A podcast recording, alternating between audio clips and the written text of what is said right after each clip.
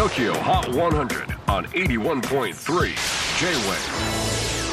クリス・ペプラーです。J-WAVE ポッドキャスティング TOKYO HOT 100、えー、ここでは今週チャートインしている曲の中からおすすめの一曲をチェックしていきます。今日ピックアップするのは100位に初登場。 Japanese Breakfast Be Sweet この Japanese Breakfast とはシンガーソングライターのミシェル・ザウナーによるソロプロジェクトです。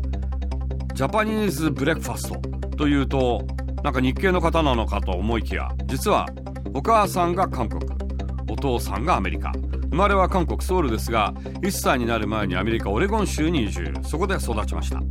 大学を卒業後インディーロックバンドでボーカルを務めアルバムをリリースしますが2013年にお母さんががんと診断されミシェルはバンドを辞めオレゴンの実家に戻りました。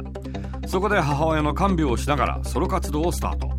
Japanese Breakfast 名義でこれまでに2枚のアルバムを発表。6月には Jubilee と題したサードアルバムをリリースします。Be Sweet はそこからの先行シングルです。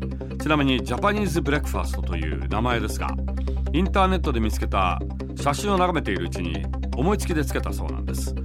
それがどんな写真だったかは定かではございませんがこの名前のせいで日本人なのとよく聞かれるそうですがファンは彼女が韓国系であることを知っているのでその人が自分のファンかどうかすぐに見分けられると話しています。芸名がね自分のファンの見分けに使える。なかなかユニークなアーティストですけれども。最新チャート。100位初登場。ジャパニーズブレックファスト Be Sweet. 鮭納豆味噌汁。J-WAVE PODCASTING. TOKYO. HOT 100